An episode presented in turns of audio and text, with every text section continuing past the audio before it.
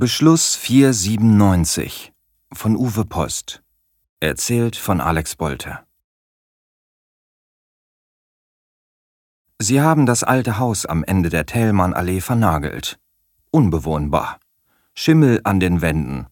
Blümchentapeten auf dem Boden. Fummeln mit der braunen Jenny letztes Jahr in den Sommerferien. Ab morgen sind auch wieder Ferien. Heute starre ich die schmutzige Zimmerecke an, als stünde sie wieder hier, mit Unterhose, Strümpfen, Lächeln und sonst rein gar nichts. Ich stelle meine Sporttasche ab, ziehe die kleine Flasche Club-Cola hervor. Ist warm geworden. Kocht quasi. Egal. Heute ist alles egal. Morgen fahre ich zu Onkel Andreas in die Datsche in der Nähe von Jüterbock. Onkel Andreas ist ein dreckiger Ochse. Aber in seiner Datsche hat er nicht nur Strom, sondern auch einen Robotron KC 914. Ich höre ihn fast rufen. Jeremy, komm zu mir, spiel mit mir, bring Farbe in dein Leben. Werde ich, Vierer, werde ich. Onkel Andreas kann sich auf der Wiese am See den Bauch rösten und hinterher die Würste auf dem Grill. Ich werde drin sitzen, am Vierer spielen und nur aufstehen, um besonders durstige Mücken zu erschlagen. Ich nehme einen Schluck Cola. Dann fällt mir auf, wie kahl die Wand wirkt, nur noch mit Resten von Tapete. Grauer Putz, langweilig. Ich krame einen dicken Filzschreiber aus der Tasche und male einen Irrgarten. Einen wie aus dem Abenteuer, das ich in den Maiferien rund um die Uhr gezockt habe. Ich kenne es auswendig. Deshalb bin ich hier. Ich brauche eine neue Herausforderung. Und Micha hat sie. Das Spiel ist geheim. Es ist anders. Es ist verboten. Deshalb treffen wir uns hier für die Übergabe. Ich komme mir vor wie ein Spion. Mein Magen kribbelt. Ich spähe vorsichtig durchs gesplitterte Fenster nach draußen. Niemand zu sehen. Keine Frau mit Hund, kein Trabi mit Panne, kein Zombie vom Ministerium. Hinter mir bröckelt der Putz. Mein Irrgarten. Ein Torso. Das ganze Haus bricht vermutlich gleich über mir zusammen. Als Micha endlich auftaucht, zündet er sich als erstes eine F6 an. Er bläst den Rauch in Richtung der Schimmelflecken an der Decke und hustet Freundschaft, bringt er hervor und lehnt sich an den Türrahmen. Die lockigen Haare trägt er lang und neuerdings rasiert er sich. Seine Jeans ist zu weit, weil die Verwandten im Westen seine genaue Größe nicht kennen. Er nestelt an einer Plastiktüte. Du wirst auf Nimmerwiedersehen verschwinden, murmelt er, wenn sie es bei dir finden. Zeig her, sage ich. Erst die Mäuse. Arschloch. Ich greife in die Hosentasche und drücke ihm die vereinbarten 25 Zehner in die Hand. Einer abgegriffener als der andere. Micha zählt nach, steckt die Scheine ein und fängt an, in seiner Plastiktüte zu kramen. Es ist keine Anleitung dabei, sagt er. Brauchst du auch nicht. Dann überreicht er mir eine Schachtel Budapester Feuer. Makrelenfilet in Pfeffer-Sahnetunke mit Öl, lese ich vor. Dann schüttle ich die Schachtel. Sie ist zu leicht für Dosenfisch und Makrelen klappern nicht wie Plastik. Ich betaste die Pappe, öffne die Lasche und ziehe ein Bündel Papier heraus. Seiten aus einem Schulheft, Mädchenschrift. Ich wickle die Seiten auseinander. Dann finde ich es. Das Modul. Eine rohe Platine mit Chip, ohne Gehäuse. Das Ding wurde anscheinend einfach in schwarze Farbe getunkt, ist unbeschriftet, nur die Steckkontakte glänzen silbern. Ehrfürchtig drehe ich das Schwarzspiel in meinen Händen hin und her, während hinter mir der Putz abblättert und irgendwo in der Ferne eine Sirene ertönt. Bild dir nichts ein, sagt Micha, der schon an der Tür ist. Du schaffst es auch nicht. Werden wir sehen. Ich packe das Spielmodul wieder ein. Micha zuckt mit den Schultern. Niemand kann es gewinnen. Er geht.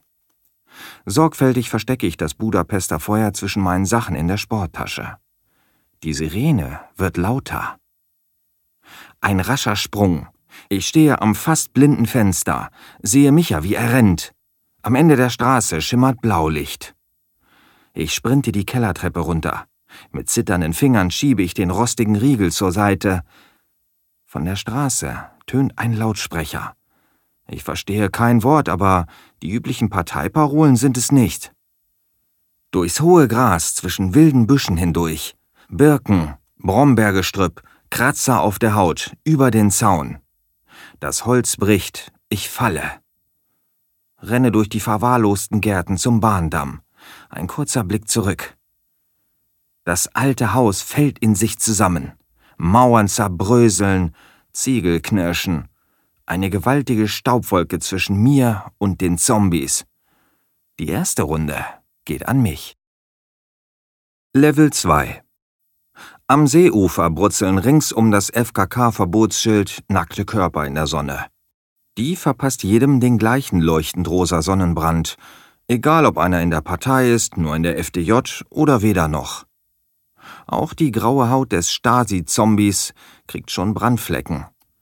Er sitzt auf seinem geblümten Klappstuhl, eine Akte auf dem Schoß, und wenn ein Pärchen kichernd Hand in Hand im Wald verschwindet, macht er sich eine Notiz. Ich warte darauf, dass Onkel Andreas endlich das Essen fertig grillt. Derweil lasse ich das Geschnatter von Tante Kerstin und ihrer Freundin Petra über mich ergehen.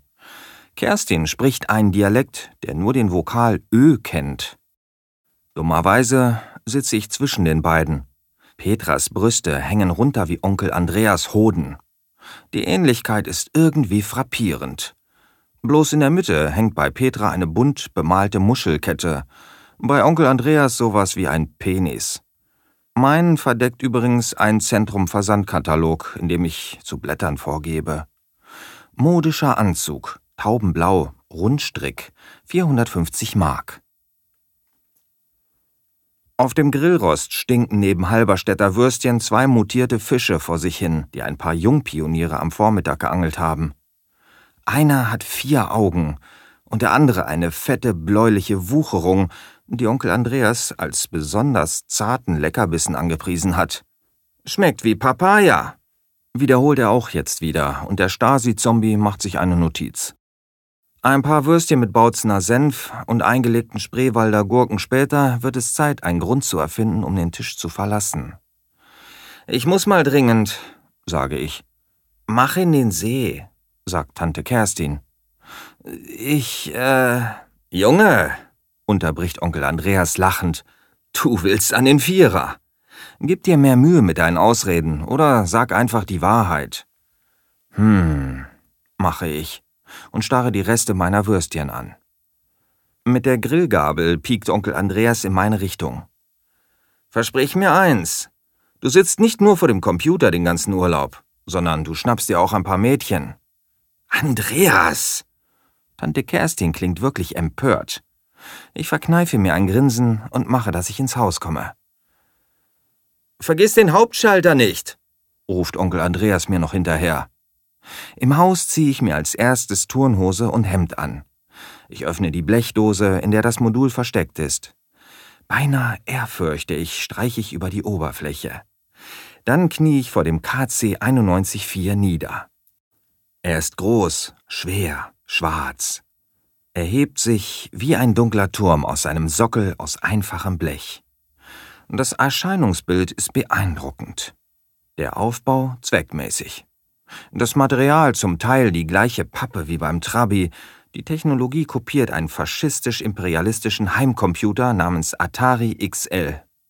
Zusammengesetzt haben den Turm tausende Gastarbeiter aus sozialistischen Bruderländern in den hochmodernen Robotron-Werken, die seit dem historischen Beschluss 497 des Politbüros im ganzen Land hochgezogen worden sind.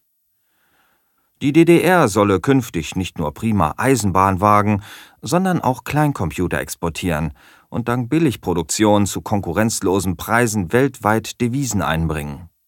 Ohne diese Devisen wäre die DDR längst pleite. Das weiß jeder, ohne es auszusprechen, denn die Stasi-Zombies würden sich sofort eine Notiz machen und doppelt unterstreichen. Dafür steht in fast jedem Westkinderzimmer ein Viererturm, natürlich mit eingravierten Hammer und Zirkel oben am Gehäuse. Ich taste nach dem Klappdeckel, der den Anschluss für Steckmodule vor Verschmutzung schützt. Manch einer nennt den Deckel liebevoll Aschenbecher. Und die Ähnlichkeit ist tatsächlich verblüffend. Ich schiebe das Modul in den Schlitz, dann lege ich den massiven Hauptschalter um. Der Computer nimmt geräuschlos seine Arbeit auf. Oben glimmt die Betriebsleuchte in fahlem Grün. Der kleine Farbfernseher aus vietnamesischer Fertigung wird hell. Mit zunehmender Schärfe zeigt er das grüne Robotron-Logo, garniert mit einer stilisierten DDR-Fahne. Die einzige Abweichung vom Atari-Original, abgesehen vielleicht von etwas häufigeren Abstürzen. Als das Logo verschwindet und durch den Schriftzug Lademodul ersetzt wird, spüre ich ein Kribbeln im Bauch. Ich setze mich auf den Holzstuhl vor der Tastatur. Schließlich wird der Bildschirm schwarz. Als er sich Sekunden später wieder erhält, ist er voller Buchstaben. Ich lese die Worte und zische einen Fluch. Was hat mir Micha da untergejubelt? Das soll ein geheimes, subversives Spiel sein? Ich drücke verschiedene Tasten, aber nichts passiert. Der Bildschirm zeigt weiterhin, in weitgehend mattgrauen Buchstaben, die ersten Verse der Nationalhymne. Auferstanden aus Ruinen und der Zukunft zugewandt. Immer wieder fliegen meine Augen umher. Das ist kein Spiel. Es ist Betrug. Womöglich wurde das Modul ausgetauscht. Als Köder gar, der schon Micha an die Zombies geliefert hat, die ihn in diesem Moment in irgendeinem düsteren, feuchten Verlies wahlweise zu Tode foltern, in kleinen Häppchen auf den Grill werfen oder gar per Gehirnwäsche zu einem der ihren machten. Andererseits, die Hymne wird seit 20 Jahren nicht mehr gesungen. Bei offiziellen Anlässen erklingt nur die Melodie. Vermutlich ist den Zombies und ihren Anführern die Stelle Einig Vaterland irgendwie unangenehm. Warum sollte die Stasi ausgerechnet diesen Text auf ein Modul kopieren, um es als Köder für vermeintliche systemzersetzende Computerspieler zu verwenden? Ich stehe auf und werfe einen Blick aus dem Fenster. Draußen hat sich die Familie wieder vertragen und stößt mit Blue Curacao an. Wenn wir nicht in die Karibik können, kommt sie eben zu uns. Hergestellt in der VEB Likörfabrik Zana. Onkel Andreas singt irgendwas, von seiner Tochter Steffi ist zum Glück immer noch nichts zu sehen. Sie ist mit Freundinnen auf einer Bootsfahrt. Die dauert hoffentlich noch ziemlich lange, denn Steffi raubt jedem den letzten Nerv. Der See ist groß und weit verzweigt, wie ein Irrgarten, in dem man verloren gehen kann. Die Buchstaben sind grau, grau wie das ganze Land, die Abwesenheit von Farbe. Der Dreck in der Luft macht aus jedem Weiß schmutzgrau. Bunt, zumeist rot oder blau, sind nur die Parolen an den Fassaden und die Fahnen und Banner an den Masten. Grau ist die Farbe der Wirklichkeit, bunt die Scheinwelt der Partei. Mein Blick kehrt zurück zum Fernseherbild. Ich drehe energisch an den Knöpfen für Helligkeit und Farbe. Ein paar Buchstaben sind tatsächlich farbig. Das E, R und N in auferstanden. Noch ein paar andere, zehn Buchstaben insgesamt. Ich tippe die entsprechenden Tasten siegessicher, aber zu früh gefreut. Es passiert immer noch nichts. Grimmig klatsche ich mir auf den nackten Oberschenkel. Natürlich. Das wäre viel zu einfach. Das Spiel aber ist schwer. Schon hier, ganz am Anfang. Ich krame ein Schulheft hervor und schreibe die farbigen Buchstaben auf eine leere Seite. E, R, N, U, I, T, L, V, O, O. Es muss ein Anagramm sein. Nicht weniger als eine halbe Stunde brauche ich, bis ich die Lösung habe. Sie steht am unteren Ende der Seite im Schulheft. Ich reiße die Seite raus, bei nächster Gelegenheit werde ich sie verbrennen. Oder die Zombies kommen mich holen. Ich tippe das Wort auf der Tastatur. Die Hymne verschwindet vom Bildschirm. Jetzt steht da nur noch Willkommen. Normalerweise nennt ein Spiel ja selbst seinen Namen. Dieses verlangt, dass ich seinen Titel nenne, um es überhaupt spielen zu dürfen. Revolution Level 3 Jetzt fängt das Spiel erst richtig an. Ich bin ein namenloser Bürger, der durch eine graue Stadt streift. Ich sehe stilisierte Häuser und Straßen von oben. Kleine Männchen laufen ziellos umher. Meine eigene Spielfigur ist ein grünes, primitives Männchen, das ich mit der Tastatur durch die Straßen lenke. Wenn ich den Rand des Bildschirms erreiche, blendet das Spiel einen anderen Stadtteil ein. Manche Häuser kann ich betreten, aber es dauert eine ganze Weile, bis ich eines finde, das nicht völlig leer ist. Eine sonderbare Maschine steht da, und als mein grünes Männchen sie erreicht, erscheint eine Frage auf dem Bildschirm. Flugblätter drucken, ja oder nein? Ohne zu überlegen drücke ich auf die Taste mit dem J. Die Maschine zuckt ein paar Mal, und am unteren Rand des Bildschirms erscheint der Vermerk Flugblätter 100, verteilt 0. Also gut, das ist leicht. Ich verlasse das Haus, lenke meine Spielfigur zu einer anderen und siehe da, Flugblätter 99, verteilt 1. Auf diese Weise werde ich fünf weitere Flugblätter los, beginne schon mich zu langweilen. Dann merke ich, dass etwas nicht stimmt. Es gibt graue Personen, gegen den ebenfalls grauen Hintergrund der Stadt heben sie sich kaum ab. Aber eins erkenne ich, sie folgen mir. Mir wird klar, dass es keinen Ausweg mehr gibt. Sie kommen von allen Seiten. Das Spiel ist verloren. Es erfordert von Anfang an eine intelligente Strategie, die hundert Flugblätter zu verteilen, ohne erwischt zu werden. Man kann nicht einfach drauf loslaufen. Frustriert starre ich auf den Bildschirm, sehe zu, wie die Zombies immer näher kommen. In diesem Moment klappt die Tür auf. Im Rahmen steht Cousine Steffi. Aha, schnappt sie. Dachte ich mir. Mit einer schnellen Bewegung schalte ich den KC aus. Freundschaft, grüße ich gestelzt. Äh, wie war die Bootsfahrt? Hatten nicht genug Jungs dabei. Ich verziehe das Gesicht. Steffi trägt ein buntes Kleid, das ausschließlich aus Flicken zu bestehen scheint. Ihre blonden Haare sind nass vom Schwimmen, die Strähnen kleben ihr im Gesicht. Sie ist für mich nie etwas anderes gewesen als das kleine Mädchen, mit dem ich nur aus einem Grund spielen musste. Unsere Väter sind Brüder. Mehr als einmal habe ich mich im alten Baumhaus versteckt, um dem Schicksal aus dem Weg zu gehen. Was machst du? fragt sie. Nichts, brumme ich. Die richtigen Spiele sind hier im Schrank, Dummerchen. Sie klappt eine Holztür auf und ich nutze die Gelegenheit, um das Modul von Revolution aus dem KC zu ziehen und in der Tasche meiner Turnhose verschwinden zu lassen. Kennst du das hier? Sie winkt mit einem braunen, abgegriffenen Steckmodul, auf dem ein grauer Aufkleber prangt. Ein Westspiel? Ich gebe mich empörter, als ich bin. Woher? Wer zu viel fragt, ist ein Zombie versetzt Steffi und verankert das Modul mit einer schnellen Bewegung in seinem Steckplatz. Schalt schon mal ein, sagt sie und geht noch einmal zurück zum Schrank. Als sie zurückkommt, zeigt der kleine Fernseher einen rot-orangenen Affen unter einem großen bunten Schriftzug. Donkey Kong. Triumphierend drückt mir Steffi einen von zwei Joysticks in die Hand.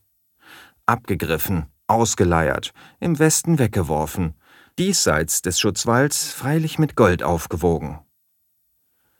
Ich fange an. Ich kenne nur den Ostklon dieses Spiels, Leiter, und schon in der zweiten Etage kriegt meine Spielfigur ein Fass an den Schädel und geht zu Boden. Anfänger, sagt Steffi und macht mir vor, wie es geht. Sie marschiert nicht nur unfallfrei bis zur Spitze von Donkey Kongs Gerüst, sondern schnattert dabei auch noch ohne Unterlass. Das erste Gerüst ist wirklich kinderleicht. Du musst einfach schnell sein, bevor zu viele Fässer im Spiel sind. Oder die Feuerfüchse. Feuerfüchse flitzen grinsend in der zweiten Stufe übers Gerüst, ohne Steffi daran hindern zu können, die Nieten rauszuziehen, so dass alles in sich zusammenfällt. Donkey Kong landet kopfüber im Schrott, aber in der nächsten Stufe hat er schon wieder die Freundin des Protagonisten entführt. Die trägt übrigens ein ähnliches buntes Kleid wie Steffi. Als meine Cousine endlich über eine Pizza stolpert und mich wieder mitspielen lässt, komme ich schon besser klar. Wenn Steffi bloß mal ihre Klappe halten würde. Die Spielfigur heißt Mario. Der Affe hat ihm die Freundin ausgespannt und er will sie zurückhaben, weil er dringend bumsen muss. Hast du schon mal gebumst? Das geht dich ja wohl nichts an. Ich versuche mich zu konzentrieren. Ein Fass fliegt knapp an meinem Kopf vorbei. Wenn Mario wüsste, dass der Affe seine Freundin längst geschwängert hat, dann. Um ein Haar falle ich vom Gerüst. Das war knapp, kommentiert Steffi. Papa und Kerstin bumsen ziemlich viel und laut. Mehr als er und Mama früher. Seit er Kerstin hat, befummelt er mich nicht mehr. Ziemlich praktisch, oder? Mit einem Rums knallt Donkey Kong mir ein Fass vor die Stirn. Mit dir zu spielen macht keinen Spaß. Ich stelle den Joystick energisch auf den Turm. Das Bild zuckt kurz, dann verwandelt es sich in Pixelmüll. Ah, jetzt ist er abgestürzt, schimpft Steffi. Die Dinger sind empfindlich, das weißt du doch. Er hat dich befummelt? Ich werfe einen Blick nach draußen. Die Flasche Curacao ist fast leer. Tante Kerstin starrt reglos gen Himmel. Ihre Freundin schläft mit dem Gesicht auf ihrem Wurstteller und Onkel Andreas erschlägt Mücken wie am Fließband. Ja und? Steffi richtet eine Fingerpistole nach draußen und drückt ab. Eines Tages werde ich mich rächen. Was hast du in der Hosentasche? Gar nichts. Das werden wir ja sehen. Sie fällt ohne Vorwarnung über mich her, will an mein Spielmodul. Ich schiebe sie weg. Sie kitzelt mich. Ich klappe zusammen wie Mario nach einem Volltreffer, gehe zu Boden. Mir bleibt die Luft weg. Ich bin wehrlos gegen ein Mädchen. Jeremy, Stephanie, dröhnt Tante Kerstins Stimme. Was macht ihr da für eine Schweinerei? Wir. Mühsam schiebe ich Steffi von mir runter. Meine Turnhose sitzt nicht, wo sie hingehört, und das bunte Kleid meiner Cousine auch nicht. Und keiner von uns trägt was drunter. Leugnen ist zwecklos, dabei ist wirklich nichts passiert. Tante Kerstin schwenkt den Zeigefinger. Wenn ich euch noch einmal beim Petting erwische, dann sagst du's Papa, ruft Steffi dazwischen. Mach doch! Dann läuft sie hinaus. Ich ächze nur und schalte mein Gehirn aus, bis das laute Geschimpfe vorbei ist. In dieser Nacht kann ich nicht schlafen. Ich verteile bis zum Morgengrauen Flugblätter, von denen ich nicht einmal weiß, was draufsteht. Immer wieder erwischen mich die Zombies.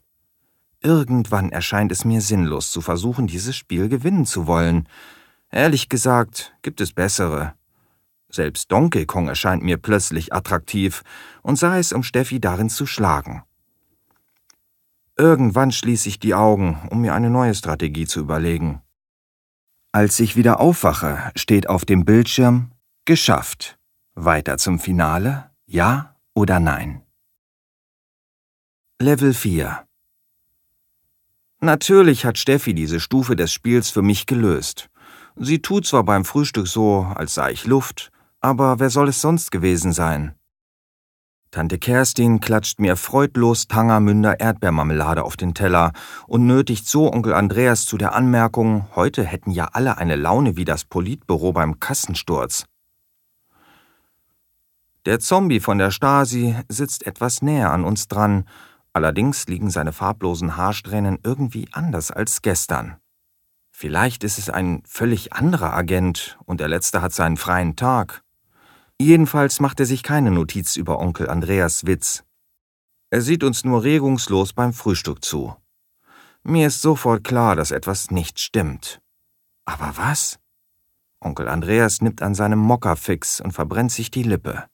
Tante Kerstin schüttelt darüber den Kopf. Steffi konzentriert sich auf ihr Marmeladenbrot und wirft verstohlene Blicke in immer dieselbe Richtung, aber nicht in meine.